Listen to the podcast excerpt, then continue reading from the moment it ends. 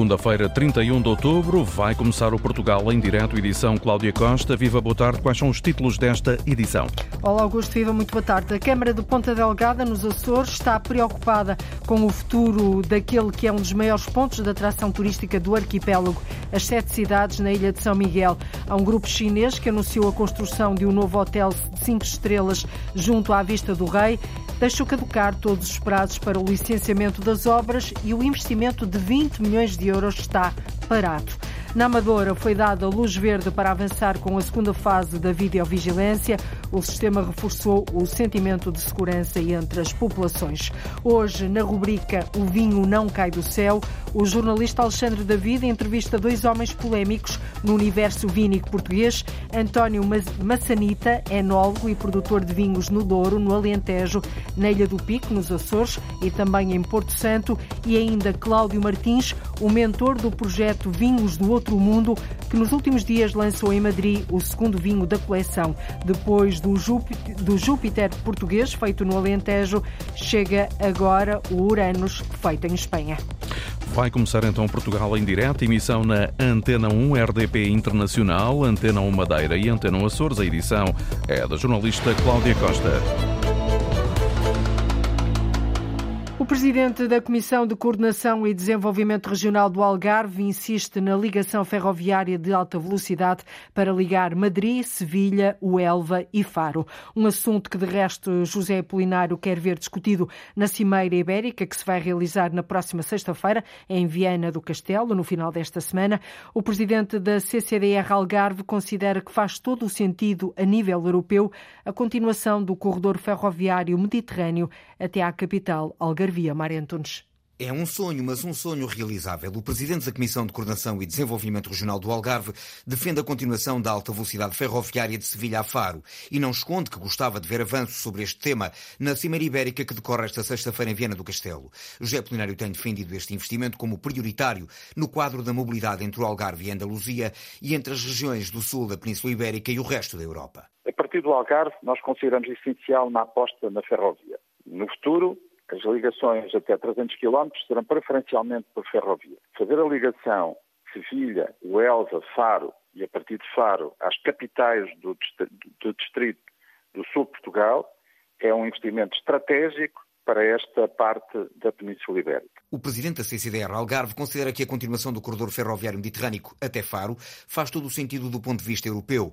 Sevilha já está ligada por alta velocidade a Madrid e o governo espanhol tem planos para estender essa ligação até o Elva. O problema é que do Elva até à fronteira não há ferrovia e o executivo de Pedro Sanches não tem revelado interesse em avançar com um investimento desta natureza, que estendesse a alta velocidade a Faro.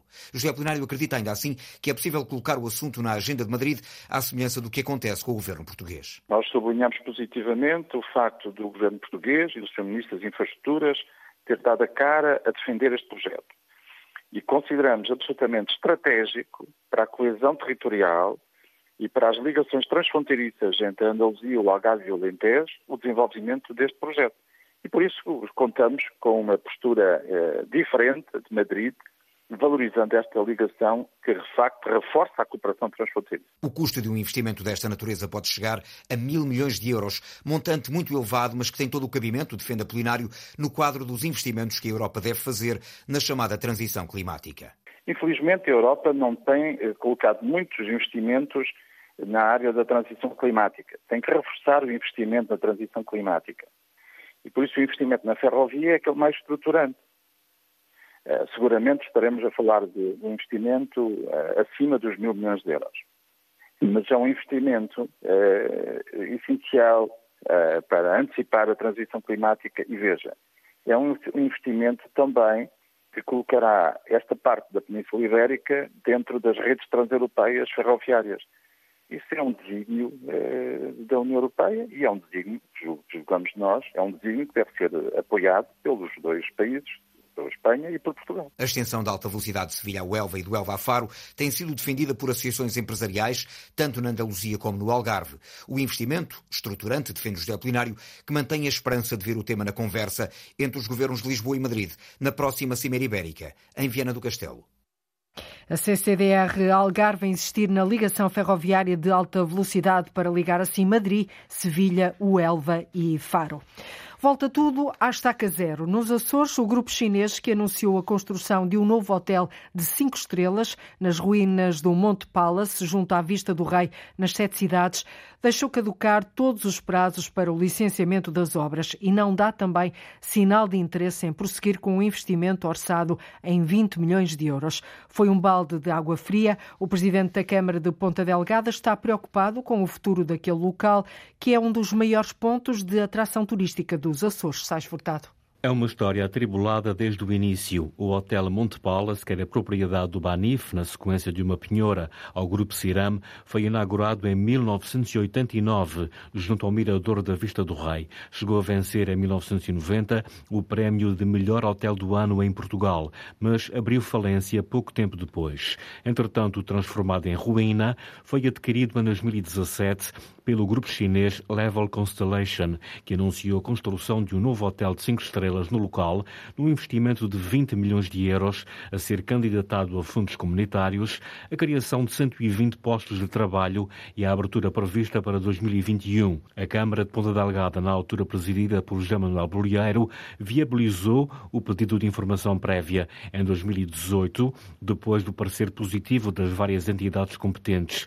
O grupo tinha então de entregar o projeto Arquitetura para a instrução da fase do licenciamento até 29 de janeiro deste ano, mas nunca o fez. Está tudo parado. O atual presidente da Câmara, Pedro Nascimento Cabral, está apreensivo quanto ao futuro daquele local. Estamos aqui a ver, de facto, se a empresa mantém ou não mantém o interesse. Naturalmente que as prioridades dos privados não correspondem muitas vezes às prioridades eh, do, do interesse público, mas o que é certo é que estaremos aqui, estaremos aqui sempre à espera de facto, que haja uma renovação do interesse por parte desta eh, empresa ou qualquer outra que venha a solicitar, digamos, uma requalificação daquele empreendimento. Contatada pela Antena Açores, a Level Constellation não respondeu sobre se mantém ou não o interesse no investimento com ou sem o grupo chinês. O processo volta a estaca zero, já que o último prazo caducado não é passível de ser prorrogado. E a Câmara de Ponta Delgada mostrar-se assim muito preocupada com o futuro daquele que é um dos maiores pontos de atração turística do arquipélago, as sete cidades na ilha de São Miguel. Na Amadora já há luz verde para avançar com a segunda fase do sistema de videovigilância. Brevemente vão ser instaladas mais 38 câmaras. Todas as freguesias vão ficar assim abrangidas pelo projeto. A população garante que o sistema reforçou o sentimento de segurança e a PSP diz que as câmaras também ajudaram na redução de 20 a 25% da criminalidade no Conselho da Amadora, João Ramalhinho. Luz verde para a segunda fase da videovigilância no Conselho da Amadora. Já foi assinada a empreitada para a instalação de mais 38 câmaras, quase todas para instalar em Alfragide. Como adianta a Antena 1, o comandante da PSP da Amadora, Pedro Franco. A implementação de mais 38 câmaras, eh, totalizar então as 141, e então todas as freguesias do Conselho estarem abrangidas pelo sistema de videoproteção. Desta segunda fase vai comatar algumas áreas que não tinham sido uh, implementadas na primeira fase, mas sobretudo na, na freguesia de Alfragide, que é a única que de momento não é servida pelo sistema de videoproteção. A população de Alfragide considera que o projeto vai reforçar o sentimento de segurança. Acho que é uma questão que só pode trazer segurança às pessoas. É mais dissuasão em relação, portanto, ao meio envolvente em que a gente está todos os dias. Sim, concordo. Isto aqui à noite acaba por ser um dormitório e as ruas são muito desertas e quase que não se vê ninguém. As pessoas vão se sentir mais seguras. Muito bem-vindas, com mais segurança com as câmeras. Sou adolescente, saio à noite, portanto é sempre bom ter vigilância e segurança, pronto. Eu fico contente. O sistema funciona desde 2007 e contribuiu para a diminuição de 20 a 25% da criminalidade, como refere a Antena 1 o comandante da PSP da Amadora, Pedro Franco cerca dos 20 a 25% de redução face a números que tínhamos há, há cinco anos, quer nos crimes contra as pessoas, quer contra o património, mas também na criminalidade violenta e grave. Mas atualmente o, o cidadão já antevê esta questão mais do que a sua própria segurança, também a sua própria proteção e a proteção dos seus. Portanto, convive naturalmente com estes temas de, de videoproteção e o, o balanço é, é, positivo, não só relativamente à diminuição dos níveis de criminalidade, mas também da percepção de segurança e do sentimento de proteção que o cidadão, e neste caso o município da, da Amadora, tem para si e para os seus. Neste momento, 103 câmaras ativas que reforçam no cidadão a confiança na PSP e Justiça reforça a confiança que os cidadãos têm na polícia e na justiça, porque verificam que efetivamente uh, se consegue chegar a um autor do crime e consegue-se fazer justiça. A PSP da Amadora enfrenta por ano 30 mil ocorrências e as câmaras de videovigilância têm ajudado e muito. O comandante Pedro Franco dá alguns exemplos é mais um, um, instrumento que nós temos para rapidamente encontrar algum menor que esteja desaparecido, pessoas vulneráveis que por vezes se sentem desorientadas e o sistema consegue, através dos polícias, conseguem detectar a presença dessas pessoas, por vezes desorientações de pessoas uh, vulneráveis que, que, que, se perdem, pessoas a deambular junto à linha férrea em que nós uh, verificamos que é um quadro potencial de, de, de suicídio, nós, uh, nós atuamos, as práticas criminosas, isto, isto é um, é um quadro diário. Videoproteção da Amadora, importante na prevenção, mas também como prova nos processos prevenir uh, a prática dos crimes, através de uh, reprimir impulsos que alguns cidadãos possam ter para cometer essas práticas, sabendo que existe um sistema de videoproteção. Uh, é também possível nós carregarmos provas uh, para o, o, Ministério Público e para os restantes órgãos de polícia criminal, incluindo a PSP, para fazer prova no processo de práticas que tenham sido detectadas pelo sistema de videoproteção. Em breve, o sistema vai incluir mais 38 câmaras para além do sentimento de segurança que as populações dizem ter, a PSP reforçar que as câmaras ajudaram também na redução de 20 a 25% da criminalidade no Conselho da Amadora. A população sem abrigo aumentou na ordem dos 25% nos últimos meses em Lisboa e no Porto. Os dados mais recentes apontam agora para que haja 9 mil pessoas sem teto. São quase mais 800 nestas condições em comparação com o ano de 2020 e a tendência é para continuar a crescer. Na capital, a Associação Vizinhos de Arroios acompanha com preocupação este crescimento e as condições em que vivem dezenas de pessoas que dormem na rua, naquela zona do centro da cidade. Aumentam também os receios de despejo, em especial de idosos.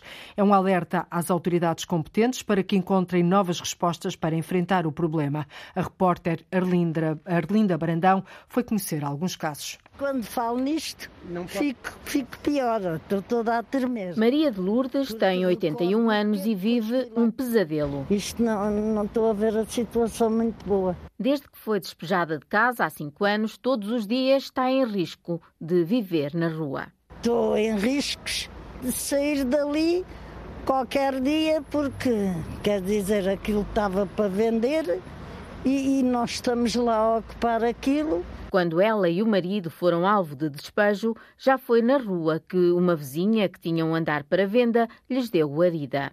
Porque uma senhora, que eu chamo o meu anjo da guarda, viu a coisa que se passou quando me puseram na rua.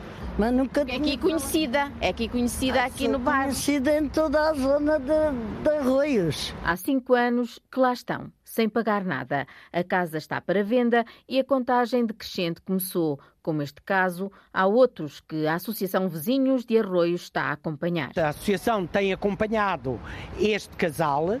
Eh, a senhora está inscrita há quatro anos, há mais de quatro anos, eh, nos programas de habitação da Câmara a que tem direito. Luís Castro é coordenador desta Associação de Moradores que acompanha com preocupação pessoas com ameaças de despejo e sem abrigo na freguesia. A associação é confrontada quase diariamente com denúncias de situação de pessoas em situação de sem-abrigo que depois já se misturam os sem-abrigo, pessoas que não têm casa, mas com delinquentes, pessoas que são toxicodependentes, portanto estão na rua. A situação está a piorar. Está é... muito grave.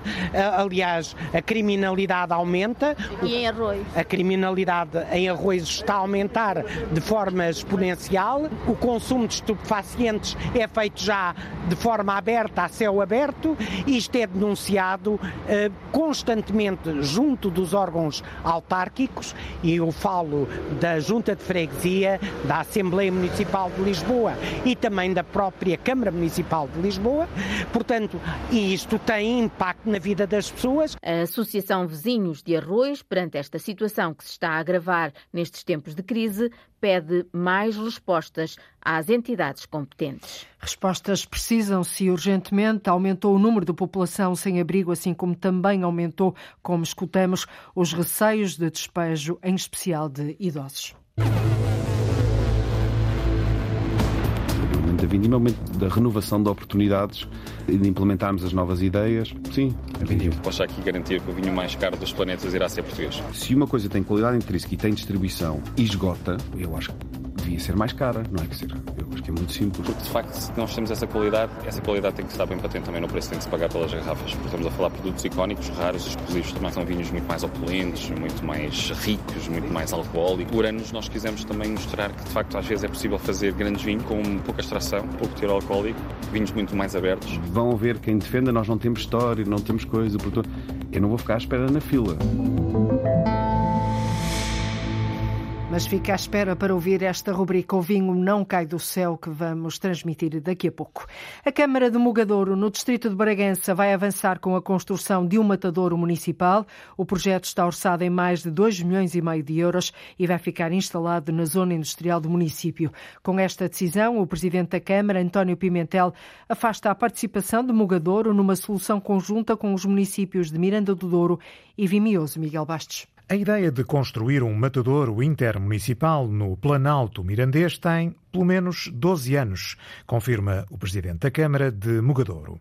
Houve conversas e, pelos vistos, houve uma reunião onde discutiram a possível eh, localização eh, em Sandim. Mas foram apenas isso, conversas, diz António Pimentel. Se o anterior presidente eh, discutiu isso à mesa e não o transformou eh, numa decisão do Executivo, em termos de Câmara Municipal, não vale nada, não consta nada, porque não há nenhuma posição definida. E para que fique claro, revogar toda e qualquer abordagem que tenha sido feita no passado em relação ao matadouro, eh, dado não existir em ata nenhuma qualquer referência a esse investimento. O município vai assim avançar sozinho. O Mugadouro vai avançar com o seu próprio matadouro na zona industrial de Mugadouro, as expensas próprias. O investimento será de 2,6 milhões de euros. A construção de um matadouro intermunicipal em Sendim, no Conselho de Miranda do Douro, para servir Miranda, Mugadouro e Vimioso, estava orçada em cerca de 4 milhões de euros. A Câmara de Mugadouro, no distrito de Bragança, avançar assim sozinha com a construção de um matadouro municipal. A cidra é uma bebida alcoólica preparada com um sumo fermentado de maçã. Na Madeira, apresenta cada vez mais qualidade, isto devido a uma produção criteriosa com 100% de sumo de maçã. Pelo menos é esta a garantia dos produtores que confessam, no entanto, que a procura ainda não é desejada. Uma das explicações poderá ser a escala do mercado. Os 30 mil litros de cidra, de cidra que deverão ser produzidos este ano não são suficientes para poderem ser negociados e colocados à venda nas superfícies comerciais. Marco António Souza. A produção de cidra com a marca Madeira tem tido um forte investimento nos últimos anos, que se traduz em qualidade, garante o produtor Helder Fernandes. É um produto de qualidade, tem 100% de sumo de maçã. Existem outras bebidas gasificadas que não vêm sumo de maçã nenhum, portanto é feito com corantes, com produtos químicos que dão sabor a maçã e açúcares são bebidas gasificadas. Esta cidra é 100% de sumo de maçã, não há adição de açúcares, é natural. Apesar dos produtores assegurarem a qualidade da cidra madeirense, a procura não é ainda a desejada. Romano Pereira diz que os madeirenses ainda não estão habituados ao produto. Nós estamos trabalhando agora com qualidade. É engarrafada, higiene, não tem nada a ver com antigamente. Mas ainda há gente que pensa que a cidra ainda não é. não estão Já noutros países já se vende muita cidra, aqui na Madeira. Vai ser uma questão de hábito. A região prevê produzir cerca de 30 mil litros de cidra este ano, mas Regina Pereira, responsável pela cidraria da Madeira, diz que a quantidade não é suficiente para colocar o produto à venda em grandes superfícies comerciais. Temos uh, muito pouca produção para meter no supermercado. Eu estou a falar dentro da cidadania. Se for para entrarmos no supermercado, terá que ser, um, por exemplo, mais depressa no lado oeste, em que tem 18 mil litros e aí sim tem, tem movimentação para entrar no supermercado. Os outros têm à volta dos 3 mil 4 mil, quanto muito, os maiores produtores, para não falar dos outros que têm em baixo, portanto, estão a ver isto num supermercado, seria rapidamente escoado. Os 30 mil litros que serão produzidos vão igualar os números do ano passado, serão utilizadas cerca de 50 toneladas de maçã. A Cidra a apresentar assim cada vez mais qualidade na madeira devido a uma produção criteriosa com 100% de sumo de maçã. Porque amanhã é feriado, emitimos hoje a rubrica O Vinho Não Cai do Céu. Todas as semanas mergulhamos num setor que cada vez ganha mais notoriedade. Nunca os vinhos portugueses foram tão premiados internacionalmente como agora. Esta segunda-feira, o jornalista Alexandre David vai conversar com dois homens polémicos no universo vínico português. António Massanita, enólogo e produtor de vinhos no Douro, no Alentejo, na Ilha do Pico, nos Açores e também em Porto Santo, e ainda com Cláudio Martins Martins, o mentor do projeto Vinhos do Outro Mundo, que nos últimos dias lançou em Madrid o segundo vinho da coleção.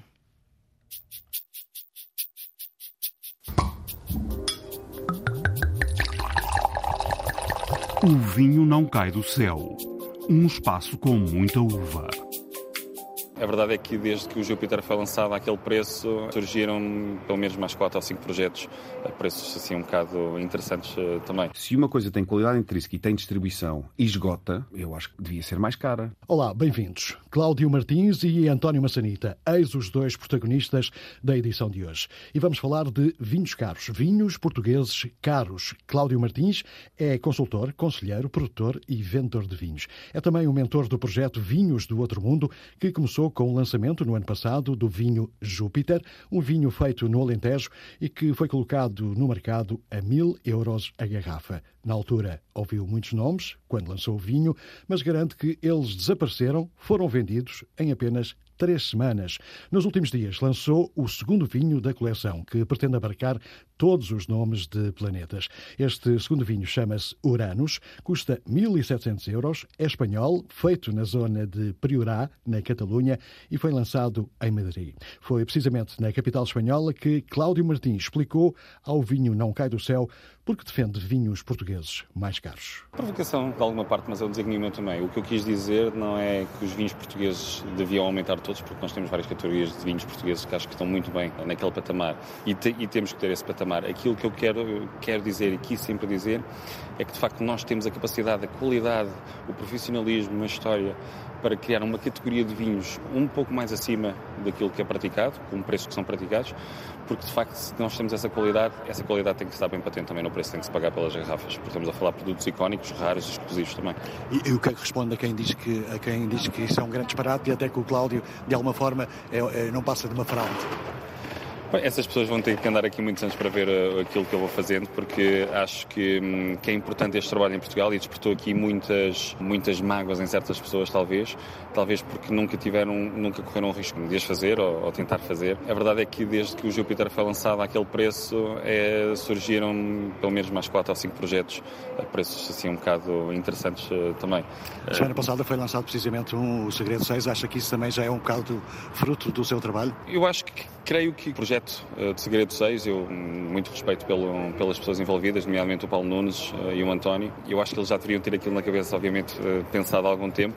Se calhar aqui o Júpiter foi um bocado um trampolim para se fazer as coisas de uma outra forma. E, e é isso que eu quero também, é que se calhar o Júpiter, apesar de nós termos, termos sido o saca-rolhas, acho que vai haver cada vez mais projetos deste, deste tipo, o que acho que nos vai valorizar cada vez mais também em Portugal. Defende os preços mais caros para os vinhos portugueses, ou pelo menos para alguns. No entanto, o Júpiter foi 1000, este é 1750. Porquê a diferença? É, por ser espanhol, é uma questão de escala?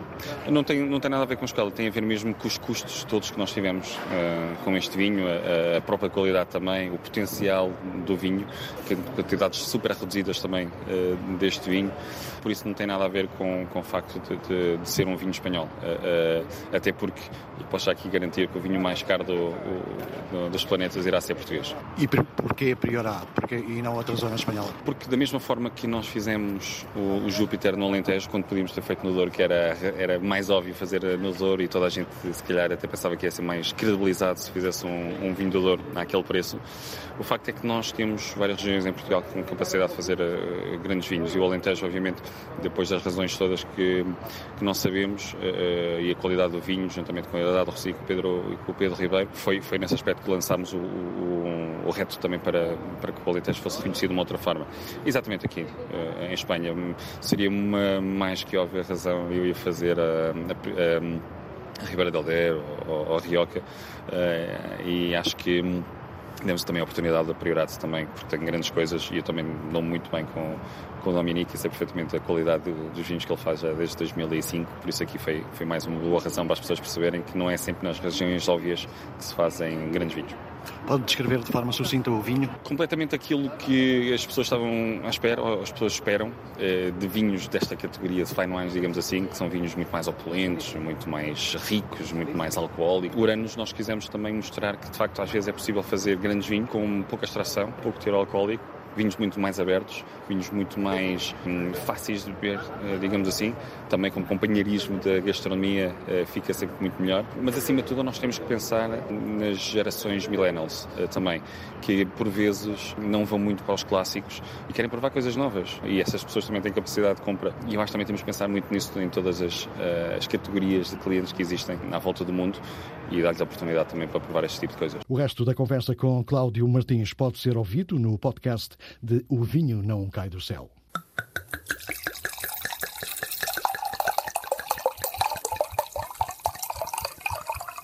António Massanita é já um nome incontornável no panorama dos vinhos feitos em Portugal. Produz no Douro, no Alentejo, na Ilha do Pico e, mais recentemente, também em Porto Santo.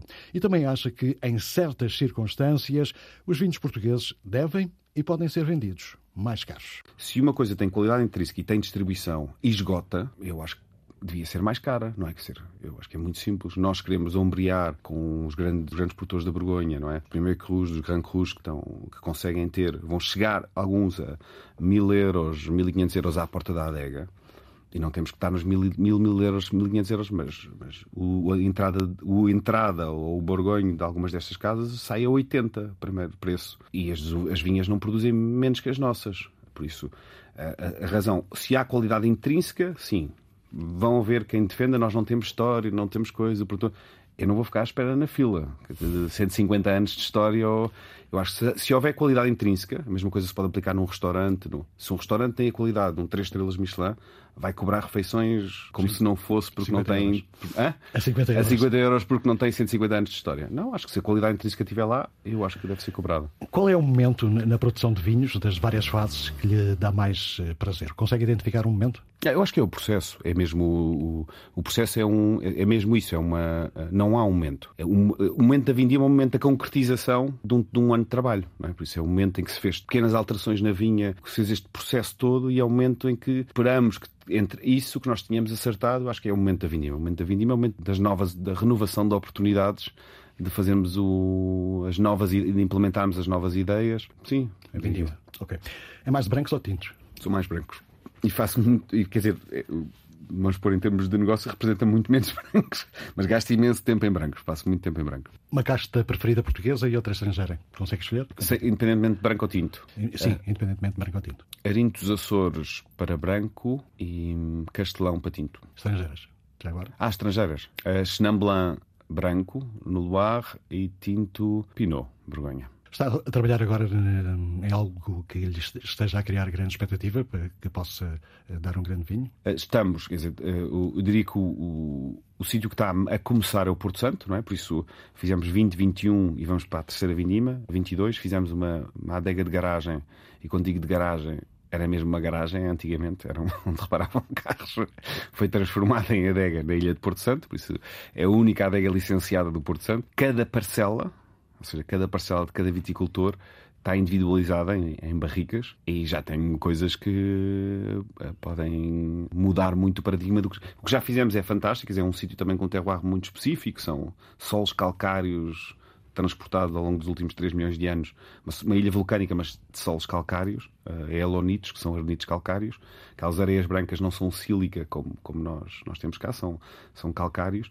É por isso que têm tendência para fazer grandes brancos com vinhas velhas, e nós temos posto isso junto, não é? O caracol junto das várias parcelas. Este ano tivemos a possibilidade estando lá, de vindimar este bocadinho, depois aquele bocadinho, este bocadinho. E há umas quantas parcelas que são muito. Fazem sonhar, quer dizer, fazem, fazem pensar que se pode ir, pode ir muito longe.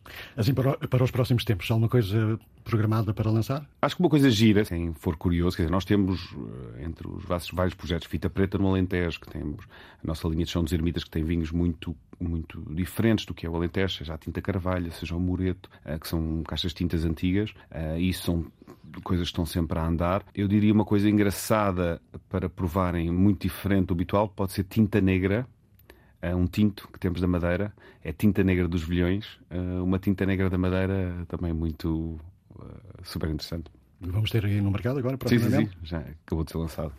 Para fechar, para si o vinho é o quê? Prazer, negócio? Se eu lhe perguntasse, como estou a fazer agora, o que é o vinho, o que é que diria? É a minha vida. É a minha vida. É, é tudo. Eu, está tudo misturado, por isso uh, eu em todo, todo o processo da minha vida estou sempre com vinho. É onde eu vivo, é onde está a minha família, onde os miúdos vêm da escola vão para a adega. Não, é a minha vida é todos os dias, a toda a hora. Um, uh, ah, e sinto que estou, a, um, não sei, a trabalhar por Portugal, a trabalhar por Portugalidade, a trabalhar por. Há uma, há uma palavra que nós. Eu nasci em Lisboa, os meus pais são, são dos Açores e, e do Alentejo, como disse, esta ideia de ir para a terra, que eu, que eu achava que era uma coisa, não sei, um bocadinho popular, mas hoje acho que é a palavra mais próxima de terroir que conheço. Ir para a terra, esta ideia de trabalhar para a terra, ou trabalhar uh, uh, para um, um, sabor, um cheiro, uma vivência, uma forma de estar, e acho que é isso que eu estou a fazer todos os dias. No... E, e, tem a sensação que o melhor ainda está para vir, ou seja, ainda vai conseguir fazer melhores coisas do que aquilo que tem feito, ou na medida em que é possível dizer estas coisas, claro. Sim, é, é, acho que sim, acho que sim, acho que sim, acho que sim. Nós sabemos que há muita coisa para melhorar, não é? Nós estamos em imensas frentes. Uh, uh, sim, sim, sim, sim, sim, sim completamente, completamente. E as nossas vinhas vão ficar cada vez mais velhas, por isso vão ficar cada vez melhores. Esta é uma espécie de entrevista de vida a António Massanita, em edição bem mais alargada, que pode ser ouvida no podcast de O Vinho Não Cai do Céu, em RTP Play, Spotify e também Apple. E hoje ficamos por aqui. Dúvidas, críticas e sugestões podem ser enviadas para o e-mail alexandre.david.rtp.pt. Saúde! E até para a semana. Saúde. O vinho não cai do céu, mas sabe que cai todas as semanas aqui no Copo da Rádio. Ela não é de cá.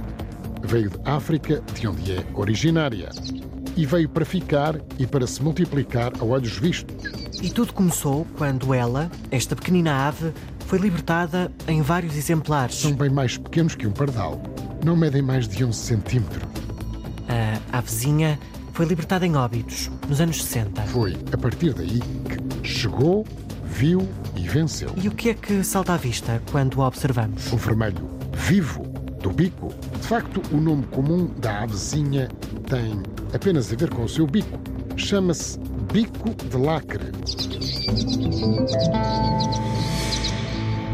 Já vai escutá-lo daqui a nada. O município de Tábua, no distrito de Coimbra, vai recuperar duas escolas primárias das freguesias das Barras e de Espadanal. O contrato de requalificação já foi assinado com o Instituto da Habitação e a Reabilitação Urbana. Os dois edifícios vão servir para o acolhimento de pessoas em risco. O presidente da Câmara de Tábua, Ricardo Cruz, diz que as verbas já estão disponíveis. Nomeadamente, a escola das Barras está direcionada e tem já acumulado uma verba de cerca de 177 mil euros para recuperarmos, para termos um, um alojamento de transição para situações de violência doméstica e alcoolismo. Uh, a outra, o Espadanal, a escola primária do Espadanal, está uh, destinada para ser um centro de alojamento temporário, uh, que efetivamente esteja destinado a pessoas ou famílias que se enquadrem numa área de transição após algum intempério ou outras situações e esta está eh, com um investimento de mais de 300 mil euros. Depois de requalificadas, estas duas escolas vão ser ocupadas por pessoas sinalizadas pela Segurança Social tudo articulado pela Segurança Social e mais agora com a transferência de competências que a partir de 2023 os municípios terão e este em concreto com a, com a, com a delegação de competências também na área do social, é logicamente que está tudo articulado entre esses serviços, os nossos serviços e, e, numa, e numa lógica global para que efetivamente sejam eles que sinalizam estes indivíduos necessitados. As obras nestas duas escolas do Conselho de Tábua devem estar terminadas em meados do próximo ano, altura em que ficam disponíveis para alojamento temporário. E agora sim, na rubrica Os Nossos Animais Selvagens, hoje vamos até ao estuário do Lima, na região do Alto Minho, observar os comportamentos de uma ave originária de África e que aos poucos tem vindo a conquistar terreno em Portugal. Chama-se bico de lacre. É uma ave pequena, de bico vermelho garrido, que pode ser vista em bandos a visitar os campos de cultivo.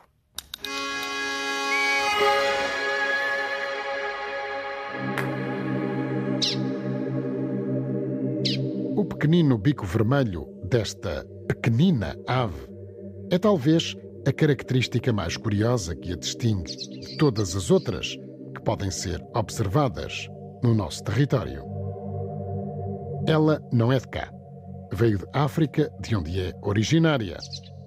Veio há algumas décadas e veio para ficar e para se multiplicar a olhos vistos.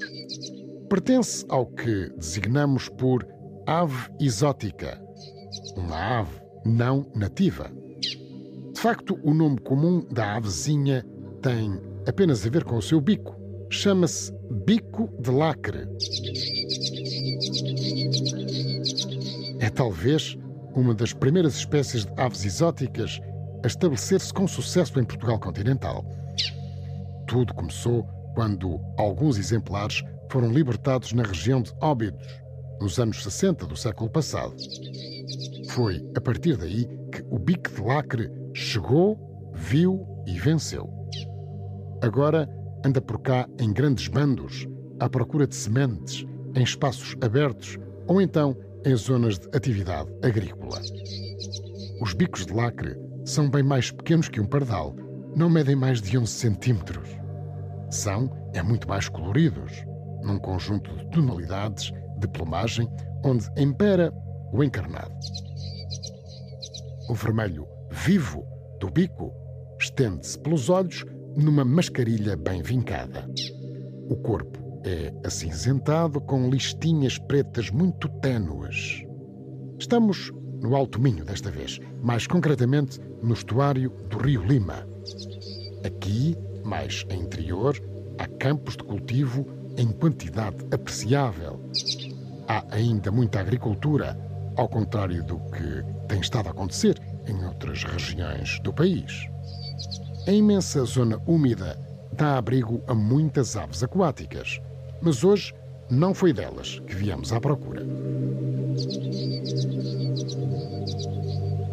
Os bicos de lacre nada têm a ver com essas aves. Aqui e ali, e depois de longas horas de espera e outras tantas em deslocações entre freguesias mais rurais, temos, de facto, avistado bicos de lacre. São frenéticos e muito graciosos. Salta à vista o tal bico vermelho e a pequenez desta ave que continua a conquistar o nosso território. Num outro ponto da nossa caminhada, mais concretamente nas zonas de caniçal que temos à nossa frente, há largas dezenas, se não centenas, de bicos de lacre. Parece de facto que estamos num outro território que não o nosso. Eles voam em conjunto daqui para ali com uma rapidez e determinação impressionantes. Com as minúsculas e frágeis patitas, lá se vão amarrando aos caniços. Alguns caniços têm de aguentar com várias aves ao mesmo tempo e dobram rapidamente, obrigando à procura de um novo poiso. Chega a ser cômico este momento de observação, à semelhança de muitos outros proporcionados pelos habitantes selvagens durante as nossas muitas saídas de campo. Agarramos o caderno de campo e ensaiamos um desenho rápido de um pico de lacre agarrado a um caniço. Registamos sempre a hora e a localização exata dos avistamentos. É para isso que servem os cadernos de campo. Registamos também as ambiências em redor, a umidade do ar, temperatura e, naturalmente, outros pormenores que nos pareçam relevantes. Os bicos de lacre proporcionaram-nos mais um cativante encontro com a natureza selvagem. Haveremos de cá voltar para com eles tentarmos permanecer mais algum tempo. Os Nossos Animais Selvagens é uma rubrica de Luís Henrique Pereira com sonoplastia e pós-produção áudio de João Barros, Edgar Barbosa, Rui Fonseca, Rui Coelho e Cláudio Calado. Uma rubrica que pode ouvir também a qualquer hora na RTP Play. No mercado municipal de Anadia, no distrito de Coimbra, a venda de flores em véspera de dia de finados não corre como em anos anteriores. Os preços subiram por causa da inflação e o mau tempo que se fez sentir e que se faz sentir também não ajudou. Apesar disso, as pessoas vão comprando de acordo com a possibilidade de cada bolsa para cumprir Joaquim Reis a tradição de ter as campas arranjadas. Por alturas do Dia de Todos os Santos, fruto da lei da oferta e da procura, é normal as flores ficarem um pouco mais caras. Este ano, contudo, a inflação faz-se sentir. Em Anadia, no tradicional mercado das flores, nas vésperas de Todos os Santos, a vendedora Carla não sente tanto aumento, apesar de estar a vender menos. Estas são das nossas, foi a minha sogra que, que plantou lá e nós fomos tratando durante o ano. Estão mais caras as flores este ano? Pois isso está a subir um bocadito. Há mais ou menos gente a comprar este ano? Há menos, há um pouco menos. O ano passado foi uma grande azáfama. Este ano não é assim tão tanta gente. Também é dia da semana, é dia da semana, não tiveram ponto nem nada, mas este ano vê-se um bocadito menos de, de, pessoas. Para o vendedor Diniz, as flores estão bem mais caras. Estão, estão. A inflação contribuiu para o aumento de preços? Eu penso que sim porque foi a nível global, não foi só as flores, também adereços, penso que afetou em tudo um pouco. E há mais gente ou menos gente este ano a comprar? Menos, creio que há menos, vê-se menos movimento. Menos movimento que o ano passado, mesmo durante o tempo da pandemia, via-se mais movimento do que agora, do que está a ver hoje. Penso que o tempo também terá contribuído para isso. O próprio dia está chuvoso, o tempo está frio e mesmo a própria situação económica das pessoas, penso também é um fator importante. Funcionário da autarquia de Anadia, Orlando Ribeiro é o responsável pelo mercado. Para ele, a tradição tem peso apesar da subida dos preços. Os preços estão mais caros, estão. Substancialmente mais caros? Eu acho que sim. Em relação a esses dois anos da pandemia, eu acho que este ano estão muito mais caros. Nem por isso as pessoas deixam de comprar? Nestes dias gastam tudo e mais alguma coisa. Não... Acho que faz a diferença aos finados. À compra de flores, Dona Dilta não tem dúvidas. As flores estão bem mais caras. O ano passado pediam em 8, 10 euros, este ano pedem 15. 15 euros por um raminho, já agora de quê? De crisântemos e, e de uns verdes e assim. Estamos a falar de quantas flores? Para aí, uma dúzia? Sim, uma dúzia, sim. O ano passado eram... Oito. Oito, Oito euros. E este ano? 15. Os preços subiram, mas para cumprir a tradição da remagem ao cemitério, Dona Cesaltina compra as mesmas flores de sempre, apesar de serem mais caras. São mais um bocadinho, não é muita diferença, mas é mais um bocadinho. Leva de alguma forma a que compre menos flores ou continua a comprar o mesmo? Eu vou comprar o mesmo, mas há pessoas que irão evitar porque, claro, não há dinheiro.